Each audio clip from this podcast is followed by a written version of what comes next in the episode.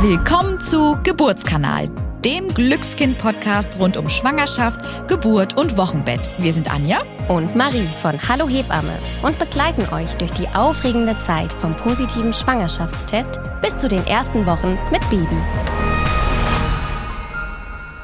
Hallo und herzlich willkommen zu Geburtskanal, dem Wissenspodcast von DM Glückskind. Ich bin die Anja und ich bin die Marie. Da legen wir doch direkt mal los. Wir haben euch nämlich ein sehr spannendes Thema in der ersten Folge mitgebracht, nämlich bin ich schwanger? Und so geht's ja eigentlich auch los, ne? Mit, nicht nur mit der Podcast-Folge, sondern auch vielleicht mit einer Schwangerschaft, ne? Wenn das sich dann bestätigen sollte, der Verdacht. Und da ist es für euch erstmal wichtig zu wissen, dass man insgesamt zwischen drei Kategorien von Schwangerschaftsanzeichen unterscheiden kann. Und das sind einmal die unsicheren Anzeichen, die auf eine Schwangerschaft hindeuten können. Es gibt noch wahrscheinliche Anzeichen für eine Schwangerschaft und dann gibt es noch wirklich die Anzeichen, die ganz, ganz sicher euch beweisen, dass ihr schwanger seid. Und darauf wollen wir heute wirklich mal näher eingehen.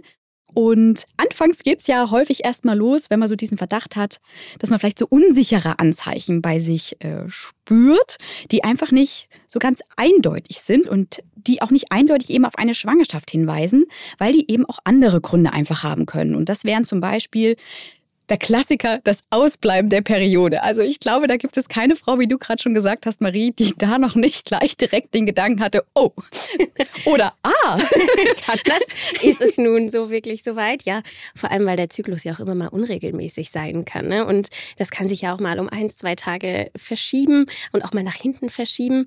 Und wie du schon sagtest, entweder gibt es ein O oder ein A oder ein, naja, ich weiß nicht. könnte sein, könnte nicht, kann doch eigentlich nicht.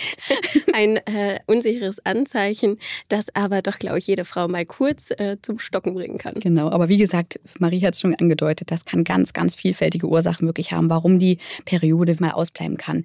Das nächste Anzeichen, wo auch Frauen immer schon so ein bisschen dann in die Richtung Schwangerschaft denken, ist, wenn sie eine Übelkeit am Morgen verspüren. Und da muss man auch ganz klar sagen, das ist auch ein ganz, ganz unsicheres Anzeichen. Auch eine Übelkeit am Morgen kann von den vielfältigsten Dingen herrühren und muss nicht mit einer Schwangerschaft äh, immer unbedingt zusammenhängen. Nur dann gibt es noch die auffälligen Gelüste. Na, wenn man auf einmal denkt, hä, mochte ich ja sonst nie, hatte ich sonst nie Appetit drauf, kommt jetzt, kann da oder kommt ja dann auch, nur wenn man mit jemandem, der vertrauter ist, dann am Tisch sagt, jetzt habe ich aber so Lust auf, hä, das mochtest du doch sonst nicht, bist du vielleicht schwanger? Oder man kombiniert auf einmal Lebensmittel, die man vorher nie kombiniert hat. Äh, ich glaube, ein Klassiker ist die äh, saure Gurke mit Nutella. Also, da gibt es ja die wildesten Kombinationen, die auf einmal aufkommen. Aber wie gesagt, ein unsicheres Anzeichen. Genau. Spannungsgefühl in den Brüsten kann ein unsicheres Anzeichen sein. Das ist etwas, was viele Frauen zu Beginn einer Schwangerschaft spüren können. Und dann noch ganz klassisch auch Schwindel- und Kreislaufbeschwerden. Auch das kann mal ein unsicheres Anzeichen für eine Schwangerschaft sein, aber eben von diesen Anzeichen kann man nicht sicher auf eine Schwangerschaft schließen.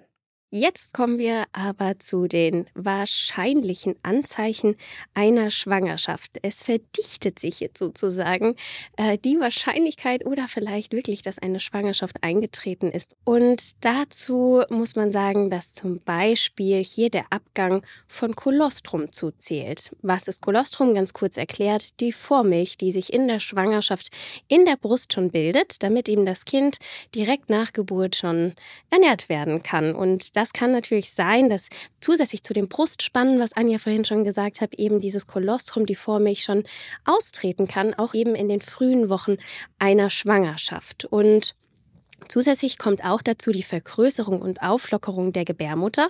Das heißt, äh, dass es auch mal im Unterleib ein bisschen ziehen kann, ein bisschen drücken kann, dass man denkt, hm, was ein bisschen krampfartig vielleicht auch manchmal sogar, was passiert denn da? Und auch die Dehnbarkeit der Vagina. Und ich sage euch jetzt tatsächlich noch ein wahrscheinliches Anzeichen, dass ihr wahrscheinlich zu den sicheren eher zählen würdet, nämlich der positive Schwangerschaftstest. Da, glaube ich, überraschen wir jetzt wirklich einige, denn der positive Schwangerschaftstest zählt zu den wahrscheinlichen Anzeichen, denn es gibt einige Situationen, ähm, wo der Schwangerschaftstest positiv ausfallen kann, obwohl keine Schwangerschaft vorliegt. Da zum Beispiel zählt dazu, dass man bestimmte Medikamente zum Beispiel in einer Kinderwunschbehandlung einnehmen muss oder vielleicht auch Krankheiten oder Tumore, die eben ein Schwangerschaftstest positiv ausfallen lassen kann. Aber es zählt nicht zu den sicheren. Ähm, somit, auch wenn der Schwangerschaftstest positiv ist, ist das vielleicht ein Anzeichen, aber eben noch kein sicheres. Ja, und jetzt haben wir sicherlich ein ganz großes Fragezeichen bei vielen Hörerinnen und Hörern hinterlassen. Was habe ich denn dann noch, um wirklich sicher zu sein, dass ich schwanger bin? Ja, fragen sich vielleicht einige Frauen, die das jetzt hier hören, ne? wenn denn der Schwangerschaftstest nur zu den wahrscheinlichen Anzeichen zählt. Es gibt sichere Anzeichen, dass ihr schwanger seid. Und da ist für euch einfach wichtig zu wissen, die gehen immer einzig und allein vom Kind selbst aus. Das heißt, die sicheren Anzeichen sind, dass das Kind durch einen Ultraschall nachgewiesen werden kann. Das klingt jetzt immer so ein bisschen nachgewiesen, ne? dass man einfach einen Ultraschall macht. In den ersten Schwangerschaftswochen wird der vaginal durchgeführt und da ist einfach ein Kind darstellbar oder eine Fruchthöhle darstellbar. Also das ist ein sicheres Anzeichen. Dann außerdem, dass Herztöne bzw. Bewegungen des Kindes einfach feststellbar sind. Da gibt es verschiedene Möglichkeiten. Das kann eben auch über einen Ultraschall erfolgen oder über spezielle Geräte, zum Beispiel Doptunggeräte, die die Herztonaktivität einfach zu einer höheren Schwangerschaftswoche schon feststellen können. Oder aber, wenn die Schwangerschaft auch schon weiter vorangeschritten ist, dass eben das Kind im Bauch ertastet werden kann. Und das sind einzig und allein die sicheren Anzeichen, obwohl man wirklich nochmal sagen muss, die Schwangerschaftstests sind ja schon mit einer hohen Wahrscheinlichkeit. Ne? Ja. 99,9, aber eben nur 99, ne? Genau. nicht 100 Prozent und deswegen zählen sie nur zu den wahrscheinlichen. Ihr seht, es bleibt eine ganze Weile ganz schön spannend und aufregend. Vor allem, wenn man ja so ein bisschen vielleicht auch hofft, schwanger zu sein, ne? Und so ein bisschen, ja, und die Wochen jetzt dazwischen tatsächlich äh, dem Ultraschall noch so ein bisschen abwarten muss, vergeht ja doch noch mal eine Zeit. Und diese Zeit, muss man vielleicht noch sagen, hat einen ganz bestimmten Namen. Man nennt diese Zeit nämlich Hibbelzeit. Und ähm, das kommt tatsächlich vom Hibbeln, also weil man ja aufgeregt ist und nicht so ganz genau weiß, ne, ist es jetzt tatsächlich eine Schwangerschaft, ob man sich darüber dann freut oder nicht, aber es ist ähm, doch eben eine Zeit, die dann vergeht, bis man es eben nachweisen kann oder eben auch nicht. Zu guter Letzt haben wir noch einen kleinen Hebammen-Insider-Tipp für euch.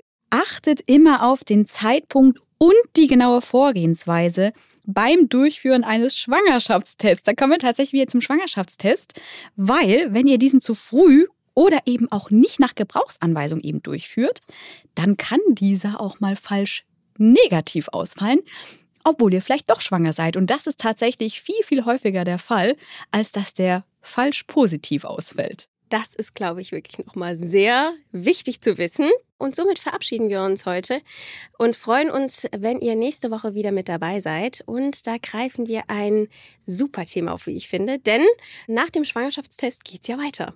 Genau. Das knüpft quasi auch direkt an genau. Folge 2 an. Wir wollen nämlich mit euch über das Thema Hebammenbegleitung sprechen und warum das so wichtig ist, nämlich da direkt nach dem positiven Schwangerschaftstest schon dran zu denken, obwohl das nur ein wahrscheinliches Anzeichen ist. Das verraten wir euch dann drin. Also Seid auf jeden Fall nächste Woche wieder mit dabei und damit ihr keine Folge verpasst, könnt ihr den Podcast auf allen gängigen Podcast-Plattformen abonnieren und natürlich freuen wir uns auch, wenn ihr uns eine kleine Bewertung da lasst. Tschüss und bis zum nächsten Mal bei Geburtskanal, dem Hebammen-Podcast von DM Glückskind. Wir freuen uns, wenn ihr nächstes Mal wieder mit dabei seid.